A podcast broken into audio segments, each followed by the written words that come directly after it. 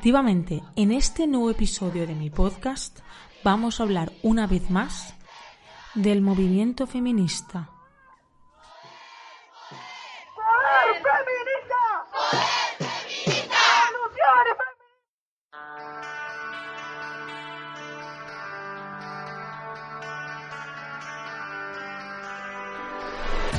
Estás escuchando Vía de Escape, el podcast producido y presentado por Nuria Garrido.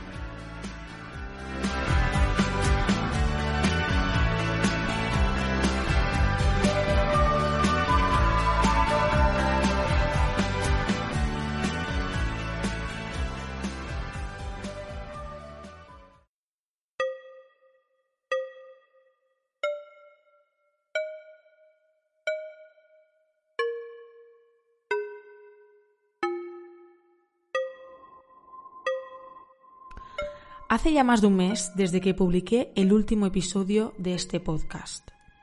El episodio número 11 en el que, por cierto, hablo del papel de la televisión en nuestra sociedad y en tiempos de pandemia. Reconozco que he tenido un poco abandonado mi podcast, pero me encuentro en una etapa de cambios y si a eso le añadimos que estamos en verano y que también necesitas un poco de descanso, esto ha provocado que algunos de mis proyectos hayan estado un poco más parados pero ya estoy de vuelta y con más ganas que nunca. Y es que quiero seguir explicando historias y temas a través de mi voz, a través de este formato maravilloso que es el podcast. De hecho, os quería anunciar a los que me seguís que desde hace un par de semanas ya soy oficialmente periodista freelance, o dicho de otro modo menos cool, ya soy autónoma.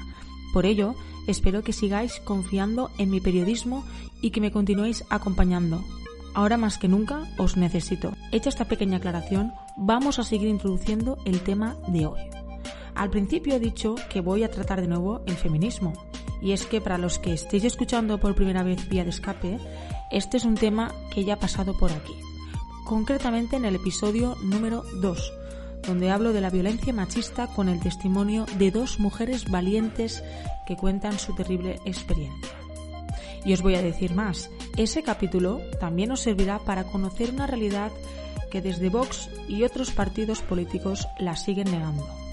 Así lo manifestó hace unas semanas Macarena Olona en el Congreso de los Diputados durante una intervención suya. Como política, afirmo, y es un honor para mí hacerlo en representación del Grupo Parlamentario Vox, que la violencia no tiene género, señorías. No tiene género. Y no vamos a asumir en nuestro grupo que se criminalice al varón, que se le haga potencial asesino y maltratador. Pero en este episodio no me voy a centrar en lo que defiende un partido u otro, tampoco los problemas que por desgracia siguen sufriendo las mujeres, que son miles. Me voy a centrar en un debate que se está produciendo, paradójicamente, en el seno del feminismo español. Es el debate estrella. No se habla de nada más últimamente en las redes sociales. Hablo de lo que se conoce como la disputa transgénero. Aquí empieza el episodio número 12 de Vía de Escape.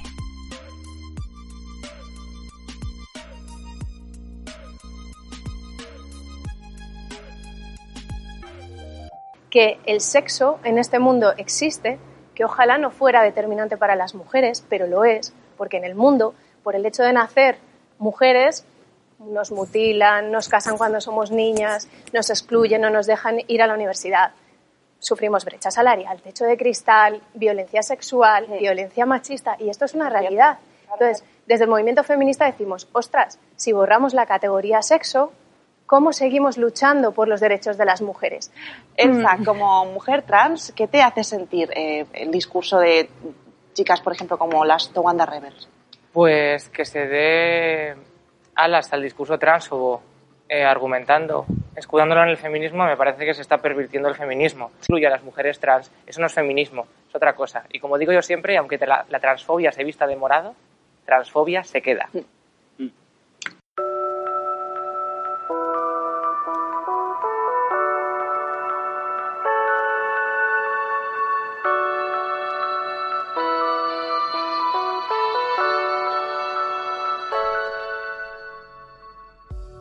Esto que acabamos de escuchar es tan solo una pincelada de este complejo debate. Los fragmentos pertenecen al programa Play de Radio Televisión Española. Y desde allí también intentaron abordar este asunto, aunque bajo mi punto de vista no de la mejor manera. Pero no me voy a centrar en eso ahora. Os voy a presentar a las personas que hemos escuchado por si no las conocéis. Primero hemos escuchado a una de las integrantes del conocido grupo Towanda Rebels, para quien no las conozcáis, son dos periodistas que se dedican en sus redes sociales al activismo del feminismo. Y por último, hemos escuchado a Elsa Ruiz, una mujer trans, también muy conocida en redes sociales y que también hace una especie de activismo en defensa de los derechos de las personas trans. Me parecía interesante poneros estos pequeños cortes de voz para que escuchéis también la tensión que genera este debate y para que os vayáis poniendo en situación si no conocéis en profundidad este asunto. De hecho, me ha costado bastante conseguir fuentes para este episodio. Y ya avanzo que lo último que pretendo en este episodio es ofender a nadie o que se me etiquete de cualquier cosa. Como periodista interesada en temas de feminismo, considero que tengo la obligación de poner contexto y explicar esta disputa. Sin más. Pero entonces, ¿cuál es el problema? ¿Dónde está aquí el debate? Las intervenciones que hemos escuchado antes nos permiten de alguna manera distinguir dos posturas claras en esta discusión. Ya sé que todo no siempre es blanco o negro, pero necesito hacer estas dos posturas para que entendáis dónde está el debate. Entonces, por un lado tenemos que ciertos sectores del movimiento feminista, encabezados por mujeres cis, luego explicaré por qué digo cis, están en contra de que se elimine el concepto de sexo porque consideran que de esa manera se invisibilizan los problemas de las mujeres, los problemas que tienen por el mero hecho de nacer con vagina. Y por otro lado, podríamos decir que está el sector de las mujeres trans y también el de personas del colectivo LGTBI, las cuales han mostrado su apoyo en estos días en las redes sociales. Ellas consideran que tras esta premisa de las mujeres feministas se esconde un mensaje transfobo. ¿Y por qué? Porque argumentan que el movimiento feminista las está excluyendo. Es decir, que algunas feministas consideran que las mujeres trans no son mujeres. Este sería más o menos las posturas y los argumentos que hay ahora mismo en este debate. Pero claro, tras escuchar esta explicación, quedan muchas preguntas por resolver. Por ejemplo, ¿quién o quiénes quieren borrar el sexo? ¿O ¿realmente el movimiento feminista quiere excluir a las mujeres trans de su lucha? Y otra pregunta importante, ¿esta discusión por qué surge ahora? Antes de responder a estas preguntas, me parece importante hacer una pequeña explicación de conceptos clave como por ejemplo género, sexo, cis, trans. Quizás os suenen a chino o quizás estéis familiarizados con ellos. Lo que está claro es que estos temas suelen pasar de puntillas durante nuestra educación y son claves no solo para entender el debate que estoy explicando hoy, sino para entendernos a nosotros mismos. Así que allá vamos.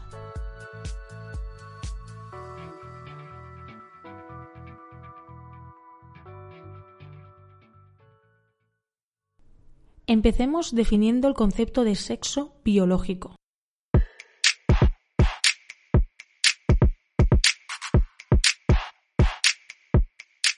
La ciencia nos diferencia a los individuos según nuestros cromosomas, es decir, XX para las mujeres y XY para los hombres. Por lo tanto, según nuestros cromosomas, perteneceremos a una categoría u a otra. Pero esto no es tan sencillo, porque según cifras de la ONU, un 1,7% de la población es intersexual, es decir, que no pertenecen a ninguna de las categorías anteriormente citadas. Es importante hacer hincapié en esto para entender por qué desde algunas teorías están pidiendo que se le dé una vuelta al concepto de sexo. Vamos ahora con el último concepto, el género.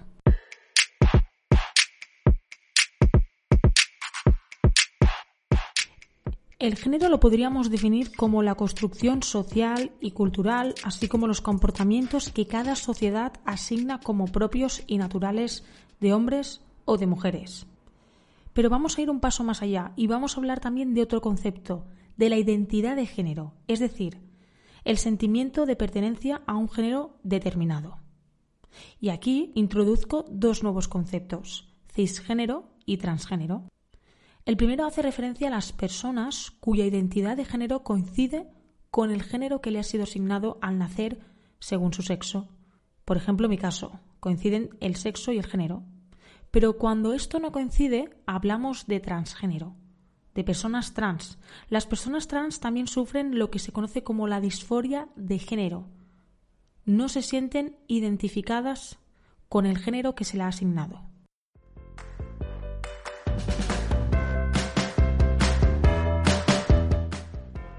Hecha esta pequeña explicación, vamos a empezar a dar paso a nuestras entrevistadas que tienen muchas cosas que decir.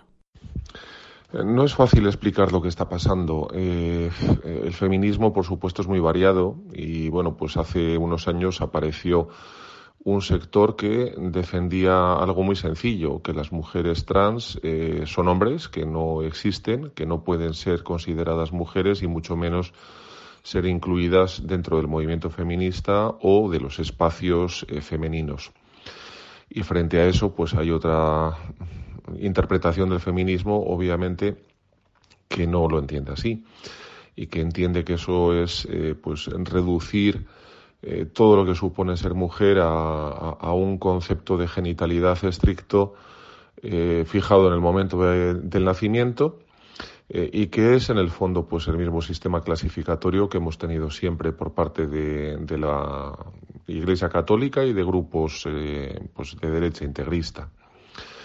Y esta pelea pues está recrudeciendo porque eh, se quiere aprobar una ley en la que se permitiría el cambio de sexo registral sin necesidad de acreditar controles médicos. Lo que quiero decir es que si borramos la palabra mujer, ¿cómo vamos a hablar de la violencia de género que se produce por el hecho de ser mujer? A mis alumnas que sufren violencia de género es por el hecho de ser mujeres en el sentido de que tienen que explicar por qué rompen con ellos o por qué no se enrollan cuando ellos quieren, donde ellos quieren. Estas voces que acabamos de escuchar son dos de mis entrevistadas tienen dos puntos de vista totalmente diferentes. Podríamos decir que representan los dos bandos en este debate, aunque en el fondo comparten mucho más de lo que parece a priori. Se trata de dos voces con mucha credibilidad en esta materia. La primera es Marina Sáenz, doctora en Derecho y mujer trans.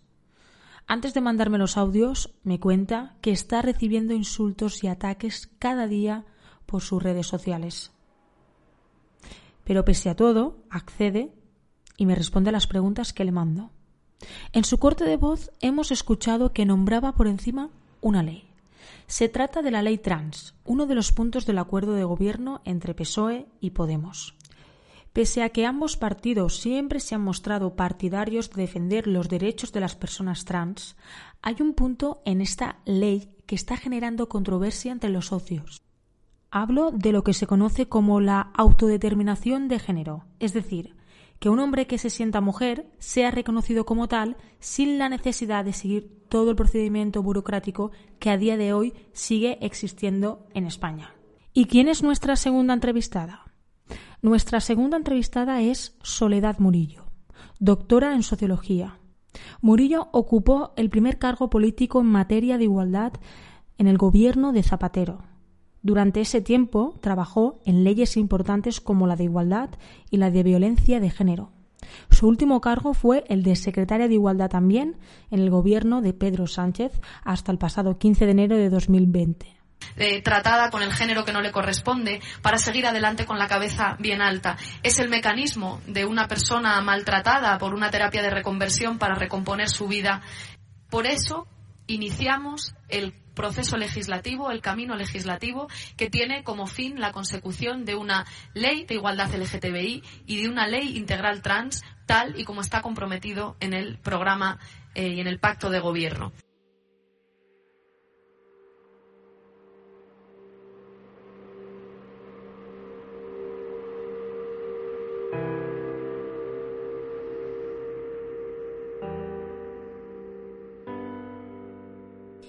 Cómo funciona entonces en España si una persona quiere cambiarse de sexo? Actualmente, una persona trans debe aportar, por una parte, un informe psicológico y, por otra parte, someterse a dos años de tratamiento hormonal. Este proceso es el que quiere eliminar la nueva ley trans que tiene entre manos la ministra de Igualdad, Irene Montero. Esto no es nada nuevo. De hecho, en el año 2017 el Parlamento valenciano aprobó su propia ley trans que entre los aspectos que regula es suprimir el requisito de que las personas trans cuenten con un informe médico que lo acredite. Esto, recordemos, fue aprobado por Compromís y PSOE.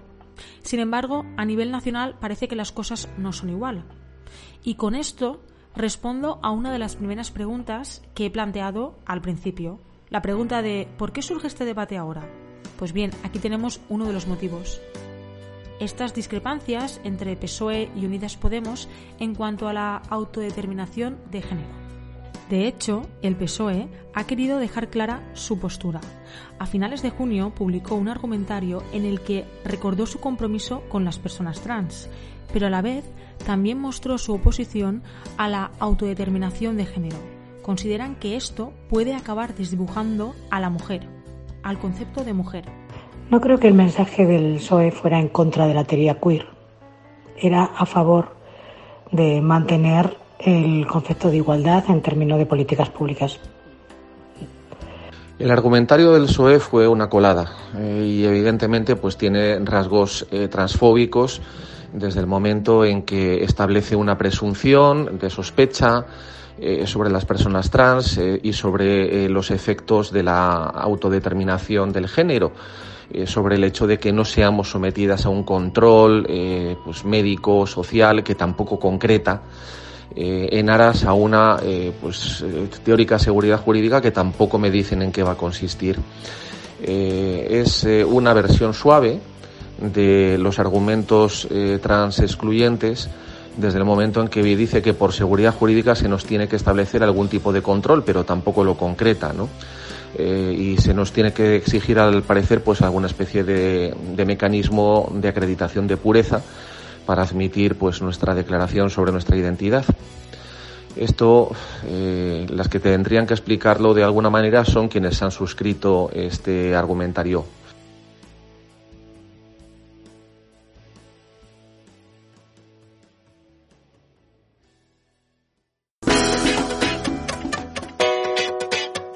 Hey, ¿qué tal? ¿Te está gustando el episodio que estás escuchando? Quería aprovechar esta breve pausa para recordarte que puedes escuchar todos los episodios de mi podcast Vía de Escape, tanto en Spotify como en iVoox. Además, también estoy en Twitter y en Instagram como arroba nurgago. Y una cosa nueva, acabo de llegar a YouTube, así que suscríbete para estar también al día de todos los contenidos que suba. Y por último, si os gusta mi trabajo y mis proyectos, compartidlo en vuestras redes sociales porque es la única manera de poder llegar a más gente y continuar haciendo periodismo.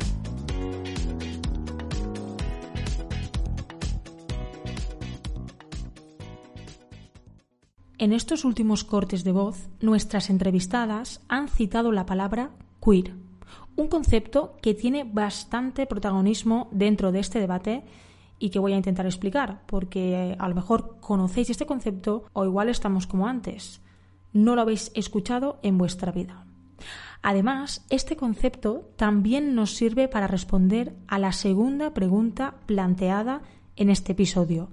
¿Quién o quiénes quieren eliminar el sexo? La palabra queer significa raro, extraño, peculiar en inglés. Esta palabra va ligada a movimientos sociales y diferentes teorías, pero para entenderlo tenemos que irnos a la década de los 90 en Estados Unidos.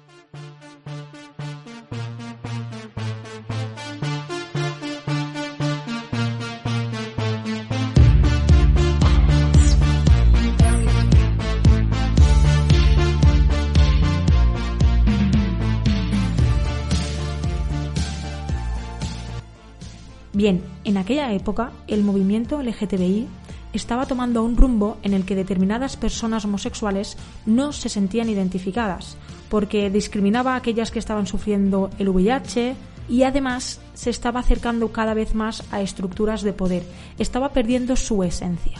Así pues, en ese momento surge un nuevo movimiento, el Queer Nation, Esta organización representaba a todas esas personas que se estaban quedando fuera del movimiento LGTBI, por lo que he explicado antes, y decidieron llamarse queer porque era una forma de recordarnos cómo nos percibe el resto del mundo. Así lo decían en los manifiestos publicados en aquella época.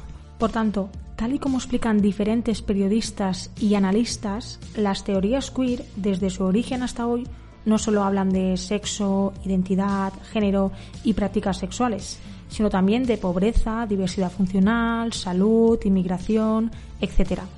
Pero es la parte de sexo, identidad de género, la que crea controversia. ¿Por qué?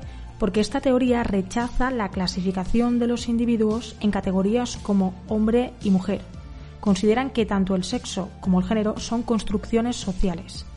Vaya, que mis definiciones de antes no las compartirían.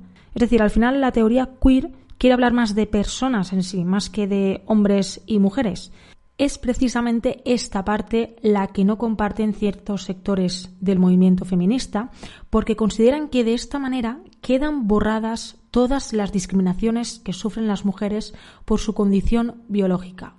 Una de ellas, por ejemplo, es la mutilación genital femenina que siguen sufriendo una de cada 20 niñas y mujeres, según datos de Naciones Unidas, prácticamente en todo el mundo. Es decir, cuando ponemos este ejemplo, seguimos pensando que esto solo ocurre en países de África, de Asia. Efectivamente ocurre allí, pero también sigue ocurriendo en comunidades eh, de, migrantes de diferentes países de Europa, en Latinoamérica, en el norte de América, en Australia. Es decir, es una práctica que todavía está muy extendida. Por tanto, podríamos decir que esta es una segunda parte del debate que no tiene tanto que ver con la ley de mm, autodeterminación de género.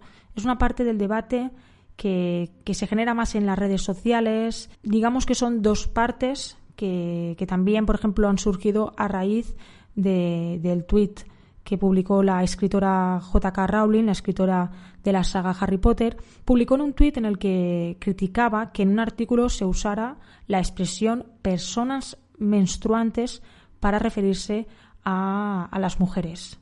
Vamos a escuchar a nuestras entrevistadas sobre esta parte del debate para ver qué opinan.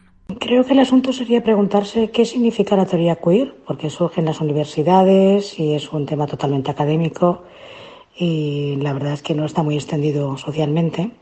¿Y quiénes están detrás de la teoría queer? Y lo que más me interesa saber es por qué la teoría queer no respeta los conceptos que nosotras tenemos habitualmente, como son el concepto mujer, hombre, lucha feminista, historia de los movimientos de emancipación. Eso es lo que me preocupa. No, no creo que la teoría queer vaya en contra de, sino que me parece que la teoría queer no puede colonizar el mensaje y el lenguaje. Creo que la expresión todes es parte de la colonización del mensaje, igual que cisexuales semejantes conceptos parecidos. No, no me, sorprende la colonización del lenguaje. No sé por qué todas molesta. Hemos luchado tanto porque se hable de todas y no siempre de todos en masculino plural. Y ahora una minoría, absoluta minoría, viene a decirnos que esa lucha no ha servido para nada, que empecemos de nuevo. Todos. Fantástico. Eh, se ha creado una especie de coco con esto de la teoría queer. Bueno, hay muchas teorías queer no todas dicen lo mismo y desde luego muchas de las cosas que dicen que dice la teoría queer pues no son tampoco verdaderas. Eh, para empezar, la gente más señalada de la teoría queer no niega el sexo. Eh, lo que dice es que el sexo está sometido a una interpretación política en las sociedades. Pues, por ejemplo, cuando un señor dice os declaro marido y mujer, pues ahí hay una serie de declaraciones, ¿no? Es decir, yo os declaro a vosotros, vuestra declaración parece que no es la importante, marido, eh, que es un estatus jurídico, eh, pues poco menos que asimilado a la propiedad, y mujer, o sea, curiosamente no es esposa, eh, porque la mujer tiene un papel subordinado en este contrato social. Eso es lo que viene a señalar la teoría queer, que el sexo tiene una gran parte de construcción social. Y bueno, pues la teoría queer ¿Por qué va a afectar a la visibilidad de las mujeres? Eh, si eso es, eh, eso es eh, incierto. Es decir, la categoría mujer no está en crisis, no está cuestionada. El hecho de que haya gente que no se declare ni hombre ni mujer, y que son una minoría, pero bueno, pues como si son el porcentaje que sea, no cuestiona las categorías masculino y femenino. Y desde luego no altera el estatus jurídico de ninguno de los dos. Eh, lo que sí es una restricción de derechos es que eh, nos neguemos a reconocer que hay gente pues que no se identifica ni con lo uno ni con lo otro o que está eh, física y biológicamente en medio, como el caso de las personas intersexuales, a las que, pues por cierto, en el ordenamiento jurídico no tienen ningún reconocimiento, salvo para ser incluidas como hombres o mujeres, aunque no encajen en esa categoría. Vamos a seguir aportando diferentes puntos de vista con dos nuevas entrevistadas. No es una disputa entre feministas y mujeres trans. La inmensa mayoría de mujeres trans también somos feministas y en nuestras entidades lo que predomina es una visión feminista a la hora de abordar cualquier temática. Esto viene más bien de un grupo reducido en el que se pretende dar un paso atrás en, pues en el proceso histórico que ha tenido el feminismo y pretende volver a, unos argumentos biologicistas en los que eres una mujer si tienes vagina. Esto no solo nos excluye a las mujeres trans, sino también incluye a hombres trans de los cuales el feminismo no es su espacio. La autodeterminación de género es fundamental, es la piedra angular sobre la que se construyen los derechos de todas las personas trans.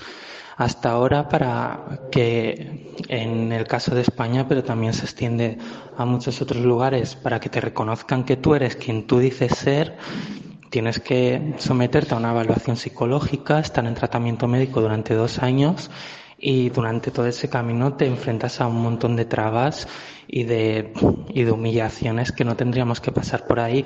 Lo que se pretende con el reconocimiento a este derecho es no necesitar el permiso ni el tutelaje de nadie para que nos digan quiénes somos.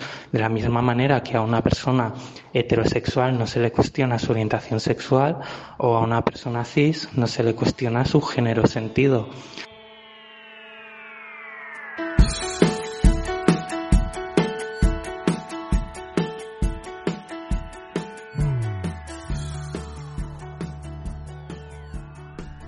En medio de este debate también ha tomado protagonismo el acrónimo TERF que es imprescindible explicar en este episodio. El acrónimo TERF significa Trans Exclusionary Radical Feminist, que en su traducción literal al español significa feminista radical trans excluyente. Vamos a poner un poco de contexto a este acrónimo. En la década de los 60 y 80 el feminismo radical estaba en auge empezaban las feministas entonces a organizar actos para debatir sobre temas como el aborto. A estos actos muchas mujeres trans querían ir y participar. No obstante, había división de opiniones en cuanto a esto. Algunas feministas radicales sí que lo veían oportuno, otras no. De ahí surgiría el transexcluyente, el excluir a un determinado grupo de personas. Pero el acrónimo TERF, como tal, lo podemos ubicar bastante más tarde, concretamente en el 2008, cuando una activista, Viv Smile, lo utilizó en su blog. A partir de ahí empezó a utilizarse de manera extendida en artículos, redes sociales, en la prensa, etc. Esto, para cierto sector del movimiento feminista, es un insulto, porque ellas consideran que se las tacha de homófobas. Para otro sector, no es así, porque describe una realidad.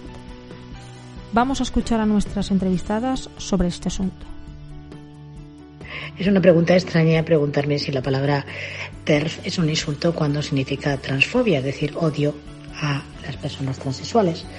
Y bueno, si los insultos se consideran parte de una, una mm, digamos, un logo de una camiseta, pues es asunto del movimiento que lo propone. Yo no entro en ese tipo de historias, simplemente no las comparto y jamás lo haría. Pues el movimiento feminista eh, no siempre ha recibido a las mujeres trans, eh, antaño, porque algunas tenemos ya mucho recorrido. Eh, efectivamente hubo momentos en los que se entendía que no, que no teníamos un hueco dentro. Esto acabó, pues tras largos años de coincidencia en la lucha contra la sociedad patriarcal. de alguna manera, el acto formal de recepción fue en las jornadas de Granada, que hubo ya, pues hace más de más de 15 años y eh, desde entonces yo entiendo que las mujeres trans estamos dentro del movimiento feminista, les guste a algunas personas o no. Eh, otra cosa es que, bueno, pues hay algunas que parece que no se sienten a gusto o que se sienten molestas con ello. Eh, pero yo creo que siempre encontramos a, a, hermanas con las que poder trabajar y con las que poder seguir avanzando. Corrientes trans excluyentes dentro del feminismo son minoritarias, hacen mucho ruido, pero no son tantas como, como nos hacen creer. Entonces, realmente no se puede decir que el feminismo quiera apartar a las mujeres trans, sino ciertas mujeres que se consideran feministas que no nos consideran mujeres. Las mujeres deben formar parte de las mujeres trans son mujeres. Las mujeres trans son mujeres y por lo tanto, claro que forman parte de la lucha feminista, absolutamente. Siempre lo he mantenido y, lo digo como tal. Ahora bien, mmm, Claro que hay palabras que son insulto, claro que hay situaciones que parecen colonizar el lenguaje y he luchado mucho tiempo desde que estaba en tercero de sociología hace mil años para que un profesor me incluyera en ustedes las alumnas y no los alumnos. Entonces, pues mm, parece que quienes quieren partir de cero desconocen el movimiento de mujeres. Pero ya, ya dije en mi artículo que esto no pasaría por el movimiento antisemita, ni por el movimiento obrero, ni ecologista lamentablemente solo y siempre la discriminación o la colonización del lenguaje va dirigida a las mujeres.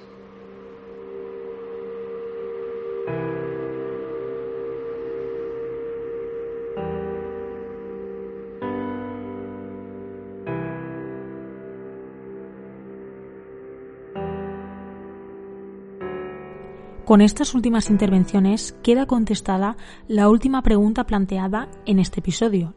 La pregunta de ¿quiere realmente el movimiento feminista excluir a las mujeres trans de su lucha? Está claro que no, al menos bajo el punto de vista de mis entrevistadas, y quiero pensar que la mayoría de seres mortales tienen claro este asunto, el de que una mujer trans es una mujer y un hombre trans es un hombre.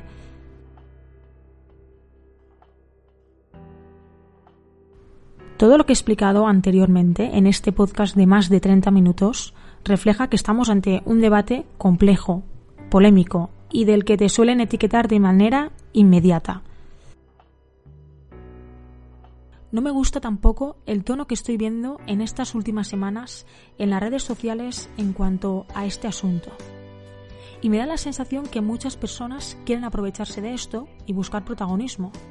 Lo he visto tanto en mujeres trans muy bien posicionadas y con muchos seguidores, y también en mujeres que se autoproclaman como feministas activistas. Incluso estas últimas semanas muchas feministas están pidiendo la dimisión de Irene Montero y no sé muy bien en qué están basando esto. Primero, estaría bien recordarles que en este gobierno, el de PSOE Unidas Podemos, se ha vuelto a recuperar el Ministerio de Igualdad, ese ministerio que se cargó el PP y que la ley de infancia o la ley trans no busca perjudicar a las mujeres. Busca ayudar a unas personas que tienen una situación muy vulnerable. Otro debate muy diferente es la manera en la que se quiere denominar o referirse a las mujeres. Yo en eso lo tengo claro. Para mí una mujer no es una persona menstruante o una persona cis, es una mujer. Pero que esto no nos sirva para buscar protagonismos, el like fácil. Debatamos siempre, por supuesto. El feminismo se ha caracterizado por debatir a lo largo de su historia. Si no, recomiendo la serie Mrs. America, la tenéis en HBO, en el que las propias feministas se pasan gran parte de la serie discutiendo entre ellas y aparte tienen un bloque antifeminista muy duro. Y esto está basado en la segunda ola feminista que tuvo lugar en la década de los 70 en Estados Unidos. Pero me parece absurdo destinar nuestros esfuerzos a pedir la dimisión de una ministra o a criticar determinadas teorías que simplemente son teorías, las podemos compartir o no. Yo jamás estaré a favor de que se elimine el sexo o de que a la mujer se le denomine persona menstruante. Dicho esto, vuelvo a insistir, no perdamos nuestro objetivo, el de seguir luchando por la igualdad real, el seguir denunciando todo lo que siguen sufriendo las mujeres, tanto los asesinatos de violencia machista, los acosos sexuales en todos los ámbitos, las diferencias salariales y por supuesto también lo que siguen sufriendo las mujeres trans. Espero que este episodio os haya ayudado un poco a entender qué está pasando, qué se está cociendo en este debate. Si os ha gustado, ya sabéis, compartidlo. Y nos escuchamos muy pronto en Vía de Escape.